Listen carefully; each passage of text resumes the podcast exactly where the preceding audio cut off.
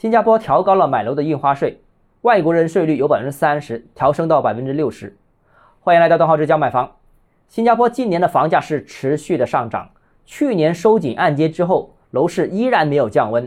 去年的房价是涨了百分之八点六，今年一季度房价就上涨了百分之三点二，房价快速上升。新加坡房价目前已经是全球排第四高的城市，那也高于中国的各大城市。以为新加坡房价很低，这是中国网民的一个普遍误解。新加坡便宜的是面对本地人口的祖屋，所谓祖屋就是保障性住房而已。那所以，但凡经济发达的区域就没有便宜的商品房，这是客观规律。政府压制和不压制，可能房价上升的幅度有区别，但是不影响房价这个强势的基础。征不征收物业税也改变不了资产稀缺性和吸引力这个基本特征。征收物业税之后，物业价格可能也一样强势。另外，新加坡房价加速上涨和大量中国购买力进入是密切相关的。由于新加坡的房价、税率、贷款都在持续上涨，未来部分出海需求的资金可能转而考虑香港。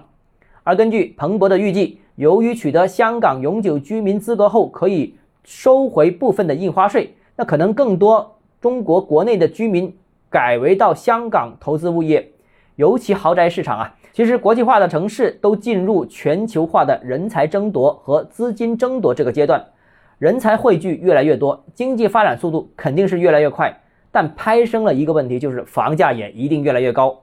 反之亦然，以为房价低就是竞争优势。其实房价低只是说明了经济活力和人才吸引力的不足。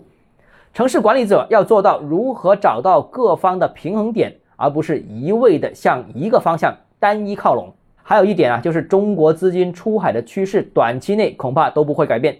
香港、新加坡在文化和语言上有先天的优势，所以这两个地方会长期的成为国内资金出海的首要选择。甚至是一部分人唯一的选择。至于如何留住这些资金，如何留住这些人才在国内，这又是另外一个话题了。那今天也就不展开。好了，今天节目到这里。如果你个人购房有其他疑问，想跟我交流的话，欢迎私信我或者添加我个人微信，账号是教买房六个字拼音首字母小写，就是微信号 d h e z j m f。想提高财富管理认知，请关注我，也欢迎评论、点赞、转发。